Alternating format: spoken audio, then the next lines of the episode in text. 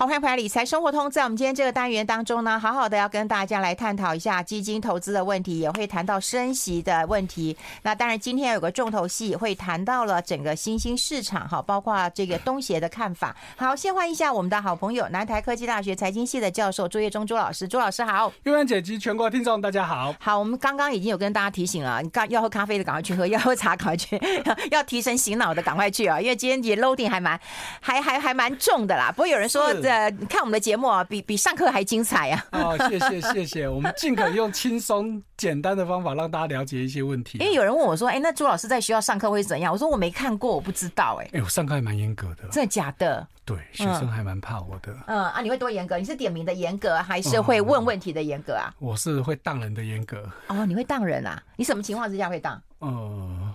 不会有绿色立场，反正基本上该当就会当。但现在这年纪大了，这佛心越来越重，嗯，所以越当越少。哦，哎，以前都是砍对半呢。嗯，砍对半，就是全班五十个就砍二十五个啊！啊，你砍这么多啊？以前呢，以前真的都是这样子啊。以前不是只有我，我们基本基本上系上必修课基本上是这样子。这几年好很多了，现在顶多当一层吧。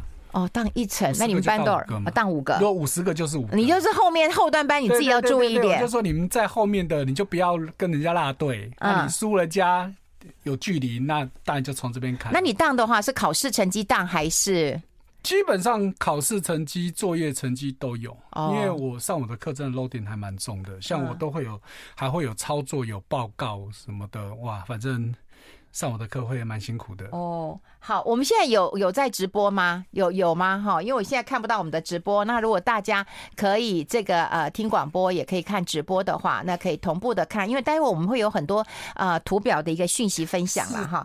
好，所以今天我说还蛮重的哈。那我们今天大家最重要就是好好帮大家完整的探讨一下升息这件事情啊。对。那升息一升呢，美国一升息升三码，当然是符合预期的啦哈。可是我们也会呃照你说的，我们。会去看那个点状图了哈，对，然后也会看说，哎，未来年底还会再升息五码了，那这个过程是不是跟我们解释一下？好，那现在变成美国，他一定要想办法把通膨压下来，嗯，而且甚至最关键的就是在八月二十九号这一天，就是鲍尔他参加这个 Jackson Hole，就是杰克森懂全球央行会议当中。本来大家也想说，哎，这个通膨再下来应该没事。结果他这这在这个谈话里面就提到说，他们要不计代价，那甚至牺牲经济也要把通膨压下来。嗯，好，那所以从此呢，本本来已经稳定的股市就这样子又啊又跌了一塌糊涂。对，好，那甚至本来大家想说，哎，这个九月份这次的升息会升三码嘛？好，那最坏的情况就是四码，结果是如。多数人预期就是升三嘛，对，照理说应该也没事了，可是你却看到美股连续跌三天，正常情况应该就是暂时就是利空出尽，至少市场反反弹一下是合理的嘛，因为距离下一次十一月的联准会会议还有一个多月的时间，没有道理在现在你继续跌啊，那显然市场对于联准会，尤其是这一次会议之后报的一些谈话，嗯，啊，其实是在感到非常悲观的，哈，那。几个重点了，好，那第一个就是刚刚说你现在要经济要往要要往下调，好，那不计代价，好，可是呢，你这件事情你会持续多久？嗯，本来大家预期说明年可能就不升息了，甚至有可能降息，现在几乎所有人都对这件事情就已经就。没有不抱希望了哈、嗯，那再来就是美国这一次不但把这个利率下调呢，很重要的，他把经济的预测也往下调了。好，这其实我们在之前我其实就预估美国原本对他们的经济成长率都太高估了，所以你看到今年下调到几乎就只有平盘，但预估今年只会成长零点二趴，明年大概也只有一趴多，都比原本的预估还要来得更低。嗯，那其实就在告诉你经济会往下了嘛。哈，那虽然大家有人担心美国会。衰退，那以目前联准会的预估是没有到衰退，但是几乎就是打平嘛。嗯，那我们刚刚说零点二趴嘛，就超打平，那会不会更差？那这就是在看难说，难说。好，因为鲍尔他自己就说了，美国他没有明说不会经济衰退，但是他已经跟你说会很痛苦。嗯，好，那等于。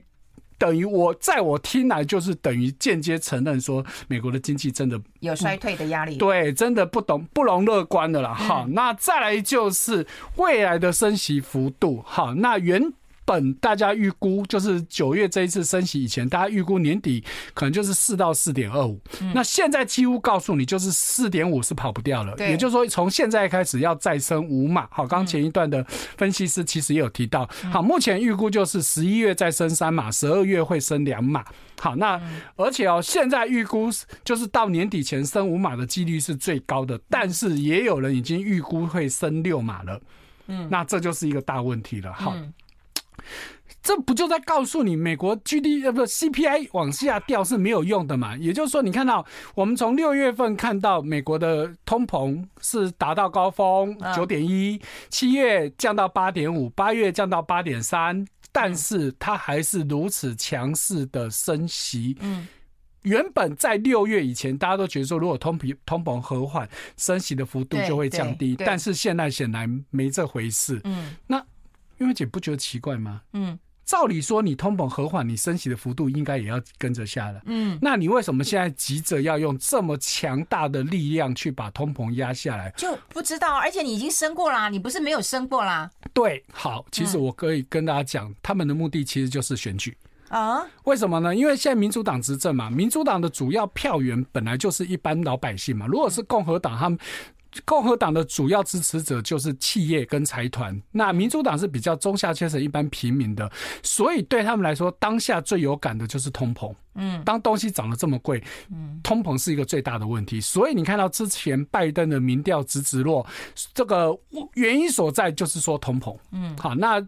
即便这个通膨也不是拜登的错，但是大家把罪都怪在他头上嘛，所以他当然急着要把通膨给压下来哈。所以你看到从从之前他觉得啊，这个通膨就是油价造成的，所以你看他是不是所有动作都在把要把油价压下来？可是油价压下来以后，通膨虽然也有下来，可是下来的很有限嘛，因为他其实搞错重点的嘛，真正引起影响油价的其实。在影响通膨的油价只是其中之一，比较大的问题其实是在美国国内哈，因为包含了他们的薪资大幅成长，国内的各种物资都大幅的上涨，尤其是房价涨不停，尤其美国的房价哈。不不能说房价，住房成本啊，哈，不能讲房价，住房成本才是 CPI 里面最重要一项，它占比高达百分之四十二点四。好，我们待会讨论这个问题啊，因为呃，美国其中选举，台湾也要选举，可台湾怎么那么鸽呢？美国怎么这么鹰呢？好奇怪哦。我们先休息一下，进一下广告，待会探讨。I like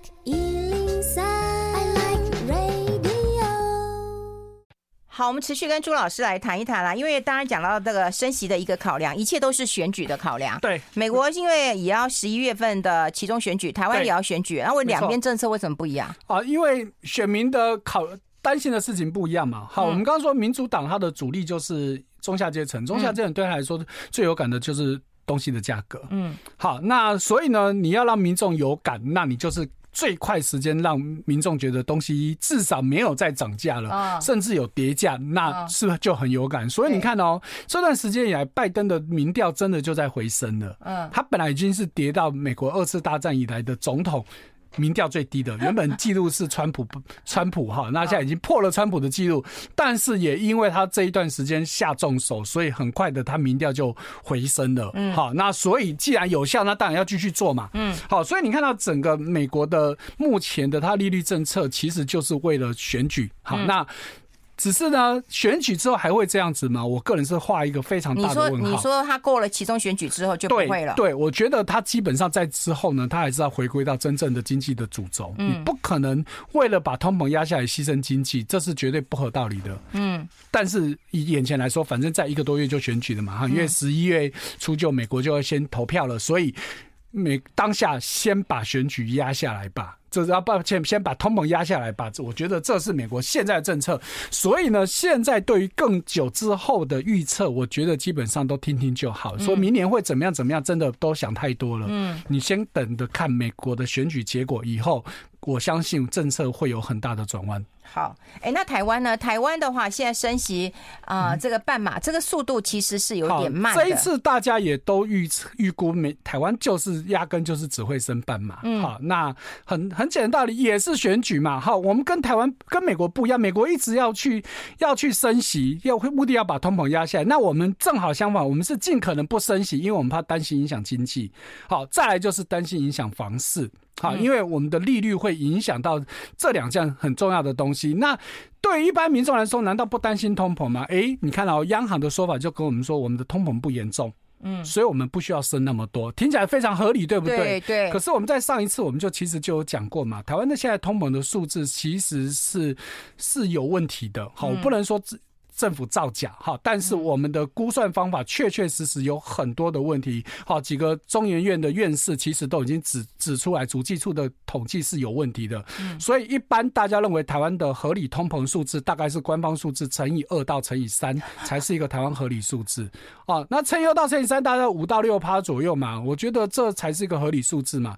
讲白一点，台湾何德何能能够低通膨？嗯。我们又不是一个原物料丰富的国家，对啊，你凭什么你有低通膨的条件？嗯，不可能的事情啊！这个很明显就是你这个数字数字是有问题的嘛。当然我刚刚说了，不是我们造假，而是计算的方法是有问题的。嗯，好，这些都可以经过。而且公益事业吸收很多亏损，对对对，亏损它怎么斗啊？对，我们之前都讲过了，台电跟跟这个中油呢，今年预估这两家公司各要亏损两千亿嘛。啊，这个问题就就是关键所在嘛。你把这些公用事业的这些成本都压低了，那当然也显现我们的通膨数字会低嘛。好，所以这是个很大的问题。哈，但是大家对应看到的就是，哇，你你这个升息幅度比人家少这么多哈。因为台湾现在的利率大概是全世界倒数几名的了哈。哎，曾几何时？大概去年的时候，我们还是全世界前几高的，现在是全世界倒数低的，你就知道这个市场变化多大。我们就最喜欢跟韩国比，韩国去年到今年升了多少？玉芬姐，你你有注意到吗？没有，他们一共升了七次，一共升了八码，就是百分之二。哦，好，所以。在这种情况之下，你看到韩元的贬值都比台湾还要凶，那台币当然会贬嘛。那台币我们为什么凭什么比人家贬的少？那当然就是央行出来护盘嘛。有有。好，那所以可是大家看到昨天是不是台币就大贬？今天再继续贬，那当然今天收盘会怎么样？我们不知道了。好，那其实我们现在的利差就是我们的台币的利率跟美美元越差越多，当然会导致外那个外外资一直跑。跑啊。那当然我们央行总裁有出来说啊，这个外资跑不是。不是这个问题啦，是因为卖超台股外资汇出的关系哦。好，那我我真的不客气的讲哦，请央行总裁搞清楚这两件事情是两回事哦。卖超台股跟外资汇出外是两回事，因为你卖超台股不代表外资要钱汇出。我们举去年跟全年的例子来说就好。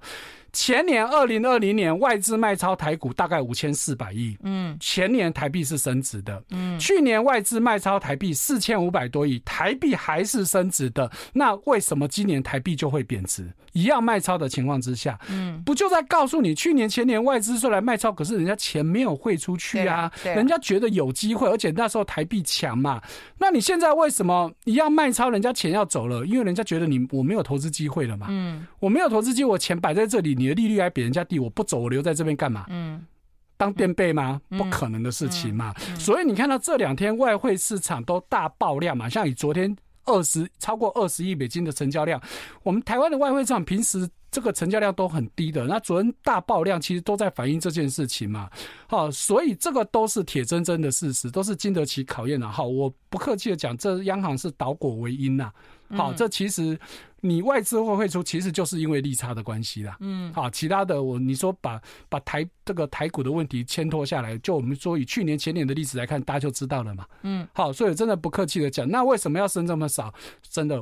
我也不客气的，就是选举，就是选举嘛，就不要再狡辩了。大家都知道，只是你不敢讲而已啦，对不对？你担心一升息之后，哇，这个经济又不好啊，什么，那又房市又受到影响啊。尤其现在全世界的房市都在濒临崩盘了。对对对，中国已经崩盘了，我们就不说了。欧洲也房市也崩盘了，澳洲房市也崩盘了，美国的房市是还没有到崩盘，但是也已经开始在往下掉了。包含它的邻国加拿大都已经跌大概。在十趴下来，嗯，台湾的房市能够撑住，那当然就是靠我们低利率，嗯，那当然我们也怕房市会崩盘，因为过去这几年台湾房市真的是涨得非常非常凶啊，当然北部比较没涨啊，南部真的是超夸张的，好像我长时间在南部工作，我真的是非常感同身受，真的是涨得有够 over，连我在在南部的同事他们都说，真的是这辈子没看过台南房地产涨这个样子的。啊，超夸张的，因为。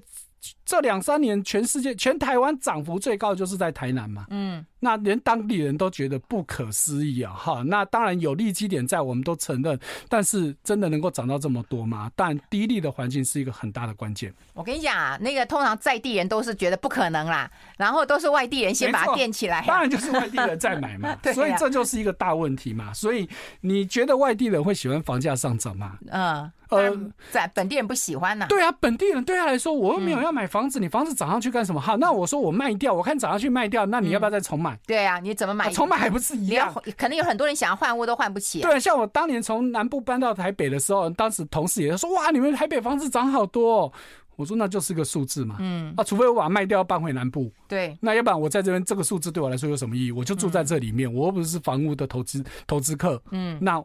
房价对对我来说就是一个数字而已。哦，好，我们待会跟大家分析完这个呃 Fed 升息之后跟到明年的影响，我们待会就会跟大家谈一谈。很多人关心欧洲市场不好，美国不好，那到东协会不会好一点？我们待会就会挑一档东协基金跟大家做一个分析啊。另外也会跟大家一同步来探讨一下新兴市场的股票跟债券要做怎么样的观察，特别是如果新兴市场货币走贬该怎么办？我们先休息一下。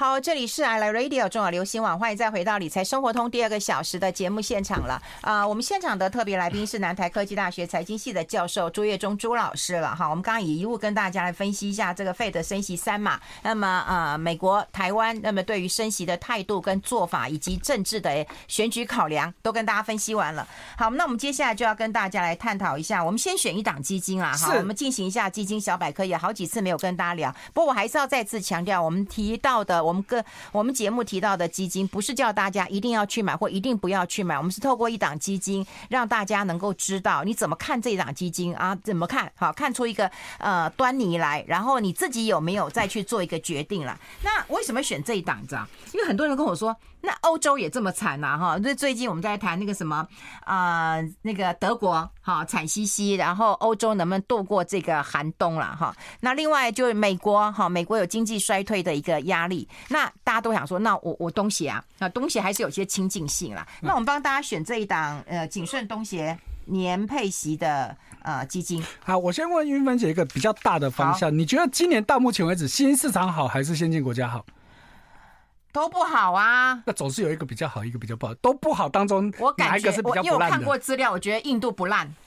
我说就先进跟先进国家跟新市场了，就两两大块就好。我们先不要讲单一国家，单一国家好的其实真的还蛮多的了。你这样问我好，哪一天有直播？你知不知道？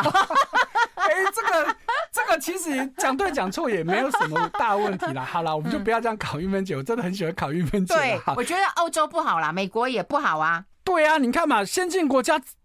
日本当然也不好嘛，你看你讲得出来，新兴国家是通通不好，韩国也不好。好，可是你看新兴市场哦，其实新兴市场就只有三个地方不好，嗯，哪三个地方？一个叫做中国，一个叫韩国，另外叫台湾。嗯，我们我指的是用股价指数、股市的表现，其实全世界。新兴市场今年以来，其实只有我刚说的台湾、中国跟韩国这三个市场是特别的差，因为这三个市场跌幅都超过二十趴以上。哎呦，好，那如果你用 MSCI 指数，那就更惨了。嗯，MSCI 指数，台湾跟韩国都跌幅超过三十趴。嗯，中国大概也有二十七趴。嗯，可是整个 MSCI 新兴市场指数大概跌二十三趴多。那问题是我刚说的台湾啊，MSCI 新兴市场指数里面权重最高的是中国，第二高的就叫台湾，嗯。第三是印度，好，再来才是韩国，好，也就是说，MSCI 指数里面四个最重权最权重最重的国家，其中有三个今年都很糟，所以你当然觉得新兴市场很差，嗯。但是，嗯，你把这三个去掉之后，你再去看其他的新兴市场，嗯，你就发现其实今年新兴市场，今年新兴市场普遍表现其实是好的啊，是好的哦，是的，这是大家一个很大的误解，都以为今年好像市场死光光，其实没有，东协今年很好。印度，刚云芬姐讲，印度今年也好，连之前很弱的巴西今年也都是涨的。嗯，啊，不只是巴西，拉丁美洲好几个国家今年也都是上涨。我觉得被你讨厌到的国家倒霉好久啊。啊。呃，对，但是显然今年他们就有翻身了，哦，好久哦。所以这就是一个大问题嘛。你如果从整个大，我们刚刚说用很大的一块来看，你第一个直觉就觉得今年市基金市场很惨。对，是惨的原因就是我们刚刚说的那三个市场，因为他们刚刚我们说的中国、台湾加韩国这三个国家就占整个 MSCI 新兴指数的六成。嗯。那你说其他好怎么拉得起来？嗯，拉不起来嘛。而且那个跌幅是非常大。我们刚刚说以 MSCI 指数来看，台湾跟韩国跌幅是三十趴以上的。我们看我们的大盘没跌那么多，但是大家知道用 MSCI 指数看，你会把会有汇率的问题在里面，所以跌幅是超过三十趴的。那中国也有二十七趴左右，那这就是一个大问题嘛。所以你去掉那些之后呢，来，所以我们来看到。嗯，今天我们要讲东协，真的是给大家一个明灯。但我们不是说一定东协，我们刚刚说了，去除那三个国家之后，其实今年大部分的新市场其实都还不错。好，所以我们今天就 focus 在东协的部分啊。所以你如果今年你去看东东协相关的基金呢，我记得我有给玉门姐一张资料，好，很完整的一个统计。今年以来，好，我们台湾的，嗯。呃，台湾买得到的东协基金，嗯，你看到它的报酬率，韵芬姐，你还会觉得它不好吗？哎呀，很好啊。对，而且我这是换算成台币的报酬率了，嗯、好，所以已经没有汇率的问题在里面，所以你可以看到最差的也不过才跌十七趴。对，我们刚刚二十几趴。对，刚。讲到的先进国家哪一个不是跌二十几趴起跳？可是整个东协，而且我这个东协是广义的哦，不是只有东协，就是像包含里面的印尼啊、新加坡啊、泰国啊这些单一国家的，或者是整个东协区域型的，我全部都涵盖在内。你看到最差的也只不过跌十七趴，你就知道今年整个东协有多强了。好，所以这是让大家先对这个有点有个概念。好，那。刚提到，因为整个现在东协相关的投资，我们在好几年前其实也有讲过东协，可是我们现在再拿出来讲，是因为现在整个大环境差很多了，而且以前能够投资东协的标的相对比较少。现在我们要投资东协，变成有两块，一个就是我们今天要讲的，你整个区域型的基金是一种，对，另外一个单一国家，嗯。基本上东协的主要国家，你现在在台湾都买得到单一基金、单一国家基金的哈，就是我们新加坡不用讲了，新加坡、马来西亚、泰国、菲律宾，还有越南、印尼，这六个国家都有单一国家基金可以买得到，而且不止这样子，你还有对应的指数型基金都买得到。嗯，所以也就是说，你现在能够买到东协就很多样性了，嗯，跟我们好几年前讲的时候是完全不一样的。好，所以回到我们今天跟大家介绍的这个景顺东协哈。我还是提醒大家，当你对一个市场不是那么了解，然后再加上东协市场本来就是一个比较震荡的市场，嗯，我都会建议先从这种区域型的介入。好，我们刚刚说，虽然单一很多单一国家现在台湾都买得到，可是对这些单一国家。你了解吗？不了解啊，这就是一个最大问题。顶多去玩过而已啊。对呀，操！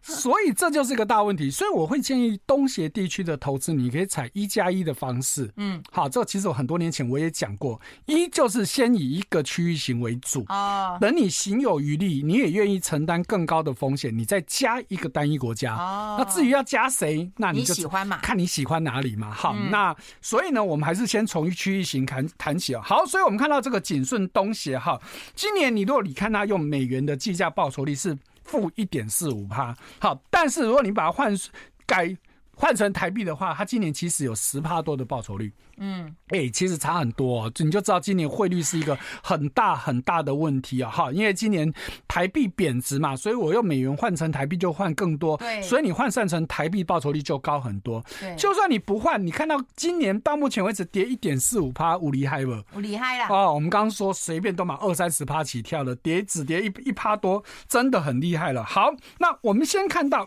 就投资哪些国家？对对对，投资东协国家很重要的就是你投资在什么地方，好，那就会决定你这个投资的好坏哈。那当然，标的的选择还是一个关键的哈。嗯，所以我们看到，我们如果看到这个东。这一档基金呢，它持有最多的是新加坡。好，新加坡哎、欸，这个是一个很合理的配置，因为 MSCI 的新呃这个东协指数，嗯，权重最高的就是新加坡。嗯，道理很简单，因为新加坡是先进经济体嘛。嗯，那以 MSCI 的不成文规定。当然先进国家的权重一定是最高的，所以它投资最多一定是在新加坡。嗯，可是接下来会在哪里，那就不一定哦。嗯，因为以整个东协来说，最大的经济体，我们最大经济体是用 GDP 的总值来讲。玉梅姐知道是哪里吗？马来西亚？不是，嗯，马来西亚排榜后面的，嗯，是印尼啊。印尼比我想的还要后面呢。哎，印尼人家是 G20 的国家，哎，怎么会小？嗯，印尼印尼的投资比重都很很少哦，它蛮多的哦。对，印尼它是很大的国家，它不止人口大、土地大，它的 GDP 产值都比台湾还高。我说的是总值，好，所以不要小看印尼，小看它了。对，所以我们刚刚说新加坡其实它的它真的是一个很小的市场，虽然它是一个先进经济体，可是它的 GDP 产值，你就说不要跟说跟印尼比啊，你泰国你也泰国你会输吗？我们待会讨论一下泰国会输吗？我们先休息一下。I like 好，我们持续跟朱老师来聊一聊。刚刚讲的第二大的这个呃持股的国家是印尼，十九 percent 啊。哎，泰国也很高，泰国甚至是有二十点三，应该第二算泰国哎。是，其实我们要去注意到一件事情呢，嗯、就是我们都觉得新加坡是最大，可是我们必须知道，前一段也有提到，其实新新以 GDP 的总值来说，其实新加坡算是少的。好，我们刚刚说以 GDP 总值来说，第一大的其实是印尼，第二大的是泰国。嗯，那新加坡其实大概就排到第三啊。可是现在菲律宾也大概要追上去了，嗯啊，因为毕竟他们都是一个人口大国嘛，那尤其他们这几年经济成长非常非常的快速哦。好，所以你看到啊，今以这档基金来说，它新加坡的持有占比是最高。那当然，到底这样子好或不好呢？你就对应看到今年嘛，新加坡股市今年到目前为止哈，我这是算到昨天的数字，其实还涨了四趴，很好啊。当然，哪里不好？对呀，所以你看嘛，我们就以这个第二多的，它持有泰国，泰国今年。跌零点七趴而已，也很好啊！哇，真的，今年跌零点七趴就搞哎。好，印尼更厉害，还涨九趴多，超厉害。它最近是有跌下来哦。它今年以来大概是全世界，我大概没看过第二个还在创历史新高的。今年全世界股市。糟成这样子，尤其美股，美股今年上半年还创了美股一百年来第二大跌幅，嗯，结果印尼股市跟你说它还在创历史新高，你这样 真的，你想到你就觉得那还差价追好。里面最差的其实是越南，好，越南今年跌了十八趴多，快十九趴。可是我们刚刚说了，你对比整个新兴市场来说，甚至对比全世界好了啦，今年谁没有跌二十趴起跳？几乎都是嘛。那你跌十八趴多，当然。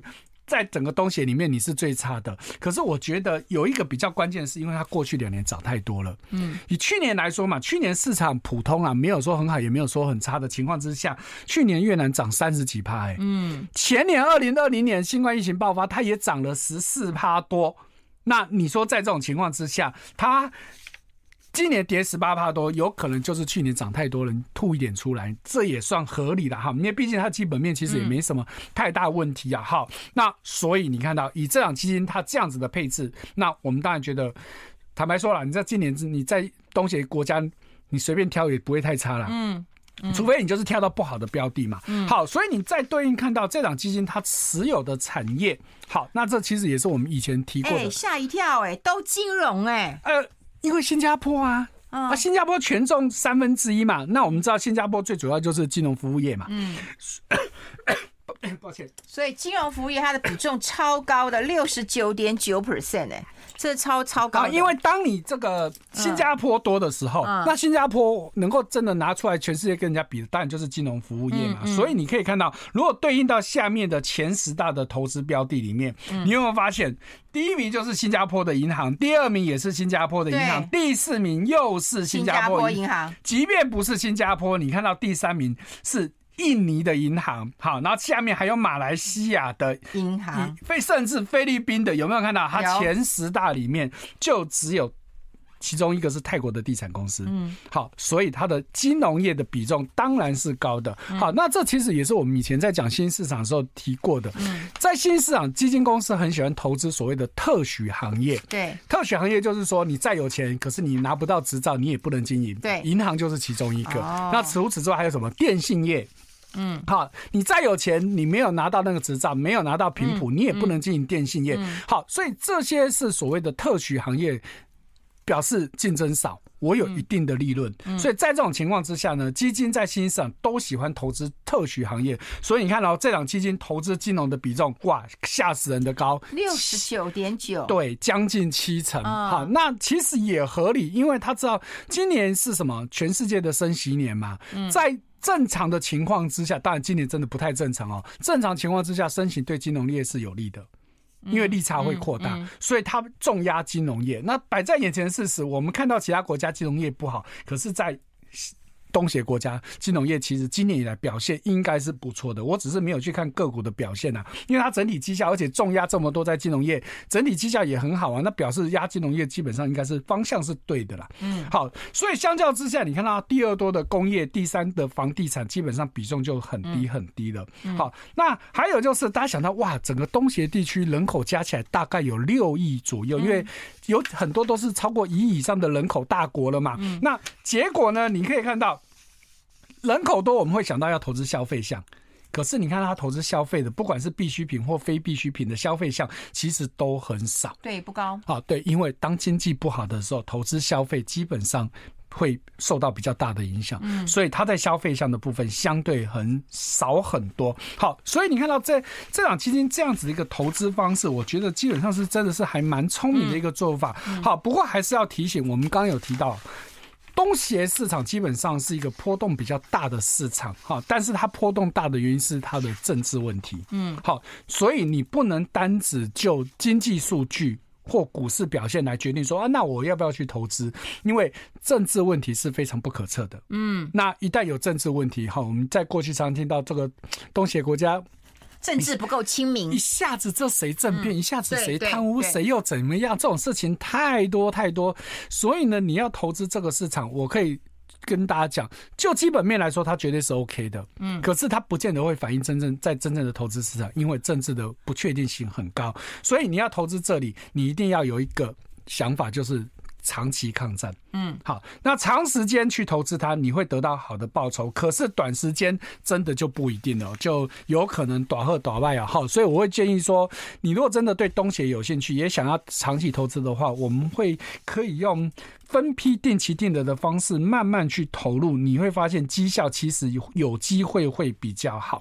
嗯，好，那这是提醒大家的地方。那在、欸、那以前有的人可以继续留着啊，如果现在没有的可以，那可以开始吗？以前有的人当然就是可以留着哈。我们刚刚说它的基本面其实真的没有大问题。那现在才想投资的其实也可以，但是我们刚刚说的，你就是。分批定期定额，而且要有耐心，持之以恒啊！因为现在大家可以看到，尤其是在这几年，中国的问题还蛮大的，所以很多的中国的企业也好，或是原本在中国的外资企业，以后都现在都开始外移，那移到哪里去？嗯。真的大部分都到东协国家去了。好，那我们大家比较常听到，大概就是往印尼跑啊，往越南跑啊，或者是泰国、马来西亚，其实都有了。好，所以说这个地区呢，真的是受惠这个也是政治上的问题了。好，所以真的是有一个还不错的机会啊。但是政治的问题，大家还是真的要去多了解。真的语重心长，我们先休息。我喜欢想象家的幸福蓝图，一点温暖，一点惬意，一点自在。每一个幸福的元素，打造出专属于我的生活空间。红蚂蚁瓷砖，靠近生活，贴近你的心，打造你理想的居家生活。红蚂蚁瓷砖，贴近你的心。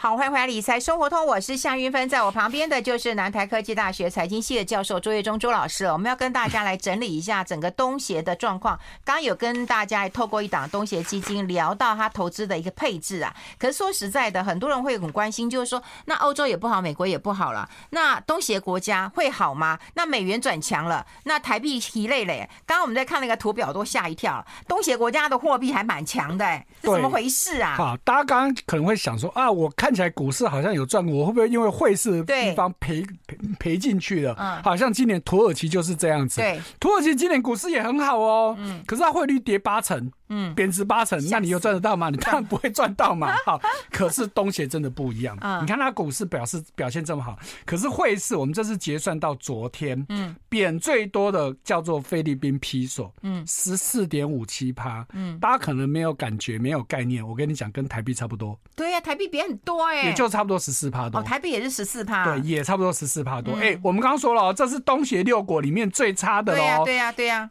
其他的蝙蝠都还好哎，对，好像我们刚刚说新加坡今年股市是涨的嘛，新加坡币今年只贬了五趴多，我们都是对美元啊，哈，好。今年只贬了五趴多，那这就算很好了耶！哦，今年就厉害了，因为我们对比一个数字叫美元指数，那美元指数今年是以来已经涨了十六趴多，我们这都是到昨天的最新数字哦。所以你看到美元指数涨十六趴多的情况之下，那对应到的货币，我们刚说新币嗯贬五趴多，马币贬九趴多，泰铢十二趴多，印尼对我们刚说印尼很厉害哦。只点五趴多，越南盾以前越南盾也真的是超弱的，嗯，今年它也只贬三趴多，而且哦，人家去年前年也升值哦，嗯，好，所以说大家就知道说，哎，这几年这些国家真的表现非常非常的好哦。好，那你说，哎，那你说货币要强，对不对？第一个你要经济体很好，嗯，对不对？对。第二个，你可能你的外汇存底给我高一点。呃，外汇存底这个事情，嗯，你如果把它拿来当子弹，你当然就要高一点了。嗯，那如果说我本身汇率就稳定，没有一堆外资在跑，我不需要太多外外汇存底来护盘嘛。嗯，对不对？你有外汇存底多，我们通常的想法就是，我有子弹，我可以护盘。嗯，那当下又没有外资要跑的问题，我不用护盘，我我没有需要太多的子弹啊。嗯，所以我会觉得这个问题其实还好啊，因为整个东协国家你可以去看到，哈，我们刚刚说汇率的问题，看股市的问题。我们再看到这个通膨的问题，好，你看到通膨，你也知道这些国家真的是很厉害哦。现在要来看是看东协国家的 CPI 是不是？对，我们看他们的通膨问题。看看看这张图。好，那有在直播的人就可以同步的看到。好，那有少数的图表，有少数的市场是还没有公布八月份的数字。我们先看 CPI。好，对，我们先看 CPI 这一张图表啊，这张对对对对。好，来，那我们就以八月份来看，你看到。八月份已经公布的国家里面最严重的是泰国，嗯，七趴多，嗯，可是七趴多，你跟其他国家比，嗯，你会觉得它严重吗？还好啊，美国都八趴多了，对呀、啊，欧洲都十趴了，对不对？其他新市场，我们你看到我们刚刚说最烂的，像土耳其啊、阿根廷啊，那些可能都一百趴都有了，嗯，所以七趴多，以今年来说，其实是非常好的了，嗯。但是我们刚刚说了，泰国已经是最差的了。嗯，你看到菲律宾六趴多，印尼四趴多，越南两趴多。好，那马来西亚八月份数字还没有公布，七月份也只有四点四趴。嗯，新加坡弱一点，也不过就七趴。以今年来说，这样子的通膨数字真的是非常 OK。嗯，好，那关键的原因，当然我们就看到 GDP 的部分。好，拍谁？我咳嗽一下。好。哎，你都还有带那个自己的手帕，本来我要给你卫生纸的。好，拍摄。好，所以你可以看到这个 GDP 的数字，嗯，你看到他们今年的 GDP 有多强，你就知道了。刚是看通膨嘛，哈，CPI 是看到它的通膨，就控制的还不错。GDP 就看到他们最基本的就是经济的实力了，哈。对。大家可以去了解。我们再换一张那个，就是换东协国家的 GDP。对，我们再换 GDP，让大家更清楚的同步。好，我们就不要一个一个讲，我们就把整个上半年取平均。好，上半年平均下来最弱的是泰国，成长二点四趴。好，那其他的再来新加坡大概四趴。好，那再来印尼五趴多，越南六趴多，马来西亚将近七趴，菲律宾是破七。来到七点八趴，嗯，所以对比这么强啊？对比你看到今年，大家是不是看到之前欧洲国家也好，美国也好，日本也好，乃至于甚至中国，尤其中国第二季才成长零点四趴，嗯，好，那你看到这些国家，这些新市场国家，你今年还能够有这样子的表现？真的是很厉害，不容易啊！啊，真的是很厉害，所以才我才觉得很奇怪啊。对，所以这都在告诉人家，人家真的是经有经济实力，有经济的底蕴在里面嘛。所以你看到我的经济好，那我的通膨也控制住了，那我的汇率当然就稳，就不不高啊，汇率就贬值就不多嘛。所以对应是不是我就反映在我的股市？好，那如果我们如果再看到一个叫做 PMI。采购经理人指数。制造业的好，因为他们没有服没有统计服务业的，所以我们只能看制造业的部分哦。好，拍谁喉咙不太舒服。制造对，好，这真的是要一阵子，就是 你可以到外面去咳一下，就会咳到一个爽快。嗯。啊，因为气候多变化，这几天北部真的是比较、欸、你是常在用的。哎、欸，你上课用不用小蜜蜂啊？一定要啊！哦，你上课都用小蜜蜂啊？对，我都用无线的那种小蜜蜂。那、你、是自己准备的吗？还是，是学校其实是有提供麦克风，只是这种你也知道这种个人卫生问题，所以我都会自己准备。哦，而且我们会自己买品质比较好，就是比较高敏感度的。嗯，对，嗯，像我是大嗓门，我都不会怎样。天生吃这行饭，我在 我在大嗓门，你知道我从小就是这样子的话，一节课下来大概就烧瞎了啊！好，那真的跟各位听众抱歉了，因为真的是我本来就有蛮严重的过敏了。那现在季节变化，所以最近几天喉咙都会比较不舒服。没问题，没问题。好，拍谁拍谁，没问题。好，来我们来看。采购经理人指数哈，刚刚看的数字哦，基本上大家都会有一个，如果对经济有了解，就是那个都是已经发生的事情嘛。对呀，大家关心的是那未来好不好？嗯，好，那 PMI 指数就比较有预测性的这种。一个经济指标，嗯，好，PMI 就是采购经理人指数，它指的就是对这些企业的采购经理人去调查说，哎，你对企业的各界问各种问题，譬如说，哎，请问贵公司你们订订单接的好或是不好？嗯，好，那你们的成本有没有变高？那的等等，好，反正就很多的项目的一个综合，算第一线喽。对它，所以它是有相当性的，有相当代表性的，而且它有它有这个预测的性质。所以这几年越来越多国家都很重视这个指标啊。好，所以这个指标大家简单的一个看法就是抓五十为一个分界点，嗯，五十以上就代表经济在成长，五十以下就是在衰退。嗯，所以你看哦，这些。I like 好，我们持续跟朱老师刚刚讲的太认真，你知道我们两个在看表格，然后忽然已经进广告，我真的觉得很抱歉。是是是。好，我们看到东协国家制造业的 PMI 啊，好，都在五十哎，都五十以上。嗯，大家是因为没有看到先进国家，我跟你讲，嗯。欧洲国家都掉到五十以下了，哇哇哇！好，那亚洲国家的部分，嗯、日本、台湾也都在五十以下。嗯，好，因为我们没有放全部的资料，我们只给看这个。因为你如果看到其他国家，你就知道这个虽然只是五十多一点点，嗯、好，但是以八月份来说，嗯、有非常多的国家，就我们刚说的先进国家，大部分都掉到先国先进国家大概只剩下美国还没有掉到五十以下。嗯，可是其他的欧洲国家、日本啊等等都掉到五十以下。嗯、那台湾也都早就掉到五十以下了。嗯，好，而且台湾已经两个月、三个月都在五十以下了。嗯，所以你对应看到现在东协的整个 PMI 指数都普遍都还在五十以上。你有概念的人就知道，他们真的不只是现过去那段时间好，未来基本上大家还是看好的。嗯，好，所以这都在告诉大家说，整个东协国家他们只要政治稳定，好，因为你。今年以来，你真的没听到东协国家有什么大事情。本来今年有那个大事都在欧洲啊，对，都在德国啊。本来今年菲律宾有总统选举嘛，那可是菲律宾总统选举今年也还算顺利嘛，就是那个小马可是也算顺利当选了嘛。哈，因为在过去哦，哈，那菲律宾其实只要每次选举都会有一些很重大的这个治安的事件。好，以前这个菲律宾在选举真的超夸张的。对啊，拿枪啊。对，地方性选举啊，不是说这个总统大选啊，总统大选其实也出过事情了。之前就有副总统被暗杀，副总统候选人被暗杀。嗯，在以前哦，真的是我可能一个村庄在选村长，你是我的敌对，我就派人把你那边的人全部杀了，不是杀你而已哦，是你们全部的人都杀掉。在以前菲律宾这种事情真的很多，但是那都是过去的事情了。好，那现在菲律宾真的政治这几年真的都算稳定了。好，但是要讲。整个东协国家，我觉得其实现在真的就是他们的龙头，嗯，不是新加坡哦，嗯，东协的龙头印尼，嗯，其实很重要，哈，因为它是第一大经济体，它也是人口大国，它有二点七亿人，好，那真的跟它的这个总统有很大的关系。来，请问韵芬姐，嗯，又要考韵芬姐，对，考好多次，没关系，先看一下资料。印尼总统叫什么名字？我哪知道啊？印尼总统，你一讲出来，你一定知道的。当哎，那个是对。佐克威，佐克威啊，其实这是一个很大的误解，他不叫佐克威，他叫佐克。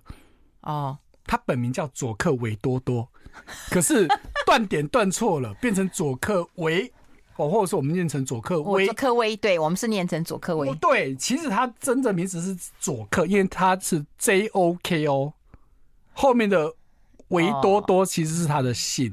他其实是佐克，可是为什么大家不是只有台湾呢？全世界都叫他佐克维，其实就是有点将错就错啊，就变成他的小名。所以后来他反而大家都叫他佐克维。可是这种国际翻译都应该很严谨的，特别是那种哎，真的玉芬姐，你看，你看他原名是不是应该就是佐克？就应该说，哦、对不对？嗯，应、嗯、还是后面是不是维多多？多多可是大家都反而是断句断在佐克维，这。这我以前看到资料的时候，我是很久以前就知道了。我只是觉得还是人家看的是印尼文，哎，这个就是印尼文，把它写成中文的啊？是吗？对对对，还是他就把它翻译成英文？好，那不重要了。哈，我回到 这个人，好，大家看到这个这个。今年印尼他可以召，他可以负责召开 G20 会议，嗯，你就知道这不得了的事情了哈。你能够成为 G20 会议的主办国，这真的是非常不得了的事情呢。那当然，在主办的过程当中，还是有些争议哦。譬如说，大家都说你不可以去邀请这个俄罗斯普丁哈啊。那当然，他后来还是没有邀请哈。但是有蛮多争议性的事情，我们不说哈。那就提到这个。佐克威，好，我们还是习惯叫他佐克威啊。好，那他其实现在是第二任的总统，他其实在过去其实有真的还蛮多的争议，因为他很大刀阔斧。嗯，好像记得我们以前也讲过印尼的事情哦，在几年前，印尼有一段时间他经济不好，出口大幅衰退啊，很多的媒体都唱衰他。可是我们那时候就特别提醒到，因为佐克威做一件很重要的事情，就是他开始限制原物料的出口。因为我们以前也讲过，印尼号称小巴西，小巴西，对，小巴西，对对，也就意味着它就是原物料非常丰富。可是大家也知道，原物料是靠老天爷赏饭吃嘛。你如果一直挖这些原物料，总有一天会挖光嘛。嗯，所以他上任之后呢，就挂大刀阔斧，不准原物料出口，你一定要半成品或成品才能出口。那当下当然对经济就产生很大的冲突。嗯，那印尼比较重要的其实。第一个天然气，嗯，那第二个叫云母，好，这个云母其实都是科技也很重要的东西哦。好，那比较传统的，大家可能印尼会想到柚木藤。嗯，现在都不可以，都没有了，都不行啊。对，像我们家去年装潢，那时候就想要买家具，那很家具厂就跟我们说，很多印尼的那些高级木头现在都买不到了啊，还有那么沉香什么的，他们都不准出口了，哦，都不能就不可以买原材料，你只能买人家他们做好的出口来的了。嗯，好，所以这我觉得这一点真的是，是对的啦，是对的，所以他。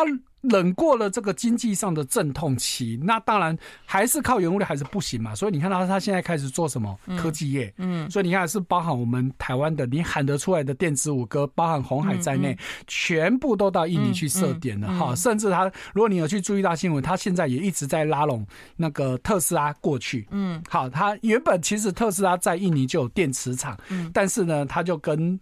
马斯克说：“你不要只在我这边设电池厂，你应该来这里设全车的车厂，因为你看我电池厂是因为我有铀铀矿哦，不是铀矿，那个锂矿有锂矿，我有锂矿，所以他来这边设电池厂。可是他说不行，我们这边其实什么东西都有，你应该来我们这边设。所以他真的是很有远见哈。那。”但另一个角度来说，你可以说他也很有野心啊。当然，站在经济、站在国家立场，这种野心绝对是好事情啊。嗯，所以你看到这几年印尼真的是突飞猛进，人家经济为什么能够这么成长、这么快速，真的跟这个总统真的有很大很大的关系啊。哎，国家领导人啊，你当然就带带领对不对？没错，没错。然后你的规划到底是什么？对，好，那刚刚讲到的这个。菲律宾好，菲律宾其实这几年的状况也也蛮好的哈。那那当然，原本菲律宾的原原本的这个总统其实真的是争议比较大一点的哈。我永远忘记菲律宾总统叫什么名字了。嗯，好，不重要，反正他原本其实就刚上任的时候，真的还蛮呛。杜特地哦，杜特地一下子呛。一下子呛中国，一下子呛美国。费欧每次戴口罩，他这边跟我呜了半天，然后他把口罩拿下，我就我就看到他的嘴型。对对对，他就是原本还蛮呛的哈，可是他也确实把菲律宾有有整个领导起来了哈。虽然他当然在人权上有很大的争议哦，譬如说就觉得警察看到。这个犯人当场就把他毙了，了也不要什么审判了，但有很大人权的争议哦。我们好像是不是又要管告了？哎，那我跟我觉得大家同意吗？我们今天就不开 call in 好不好？我们因为还有债券没讲完啦。我觉得东协市呃市场我们讲了股票，然后很多有那个新兴市场债券或者是那种东协的债券，好，好，没问题。我们一次把它讲完好不好？大家同意吗？我们先进广告。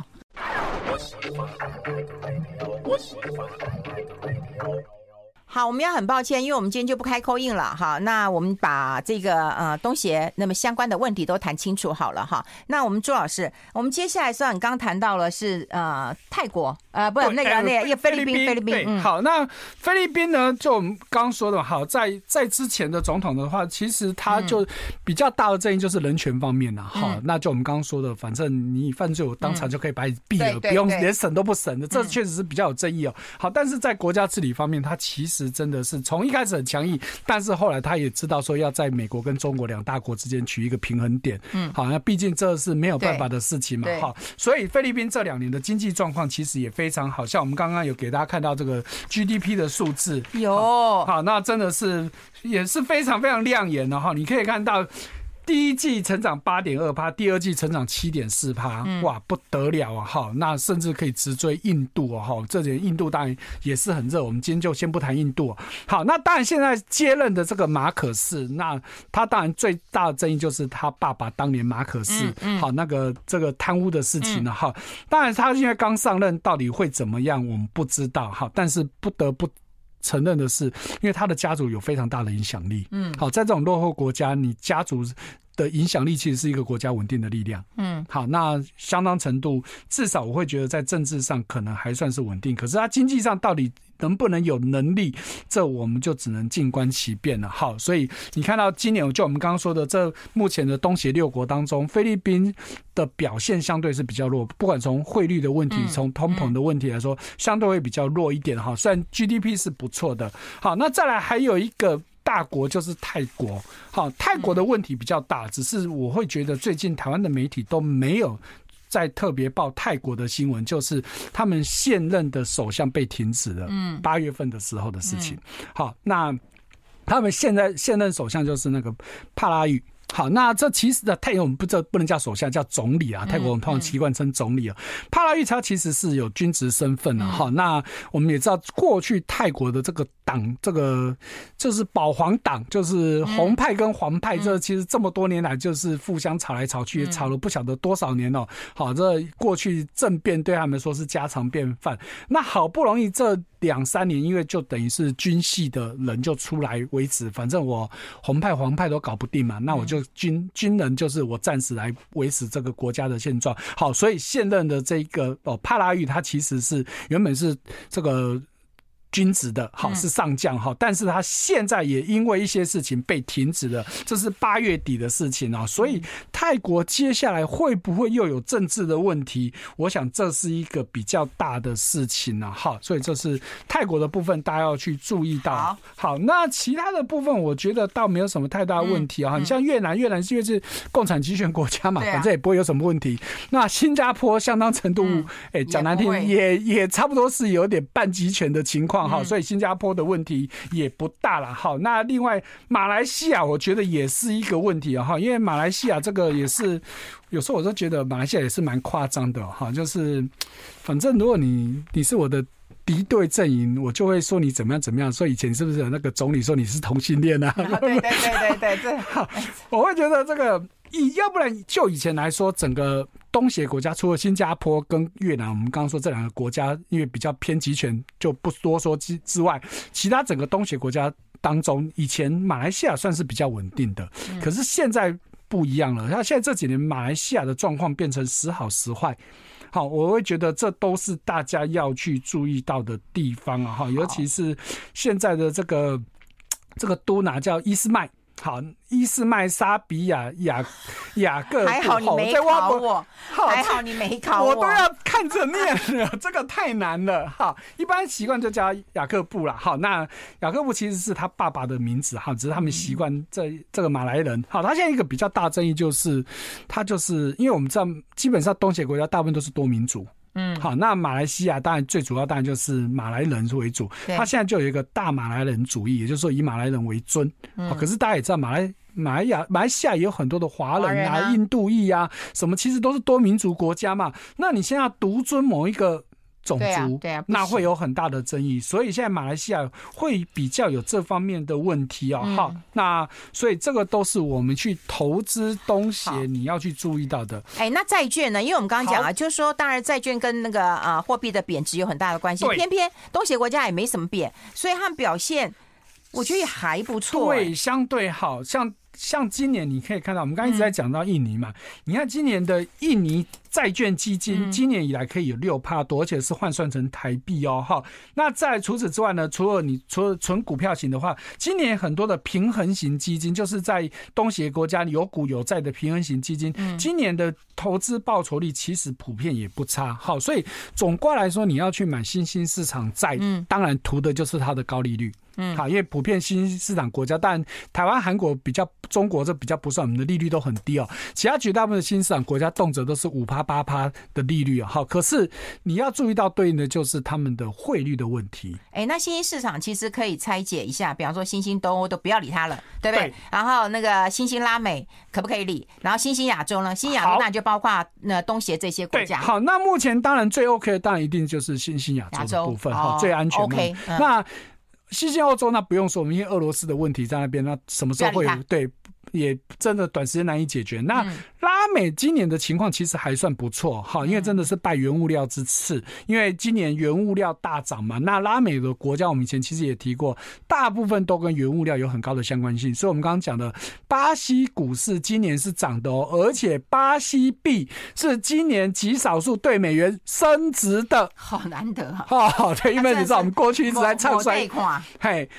今年我大概查了一下，太小国家我们就不说。今年对美元还能够升值的货币，大概就是巴西币跟墨西哥的比索，这两个都是拉美国家哦。嗯，好，那当然主要原因就是我们刚刚说，因为都是原物料国家，所以他们就是拜这个原物料行情大好之赐，所以这两个国家今年的状况相对好。所以我们刚刚说，你看巴西又有这个。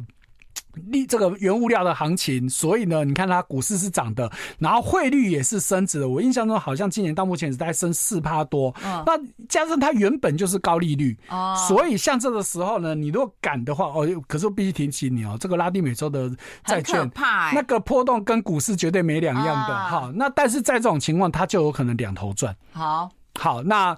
再来就是巴西今年也要总统大选。哦，那今年十月份他们要总统大选，那巴西今年就两个竞争者，一个是现任总统，一个是前任总统，好，就是现在的波索纳洛跟前总统鲁拉两个对决，嗯，好，那鲁拉大家如果对。巴西金砖四国有印象的，当年会有金砖四国，会有巴西的地位，当然就是鲁拉在当总统的时候的功劳。好，那当然不能说全他功劳了。好，但是确实在他任内的时候，让巴西很好。但是他后来也因为贪污案被判刑。好，那现在出来了，所以又出来。要再出来选总统，好，而且他现在的支持度是领领先波索纳洛的，好，这是大家如果投资拉美要去关注他们的选举结果。好，我们今天用很快速的时间让大家清楚的知道，包括东协，包括新兴亚洲市场的股票型跟债券的状况了。非常谢谢我们的好朋友，南台科技大学财经系的教授朱业忠朱老师。大家都说没关系，要你要好好保重。谢谢朱老师，下个月再见喽，拜拜。拜拜。我喜欢想象家的幸福蓝图，一点温暖，一点惬意，一点自在。每一个幸福的元素，打造出专属于我的生活空间。红蚂蚁瓷砖，靠近生活，贴近你的心，打造你理想的居家生活。红蚂蚁瓷砖，贴近你的心。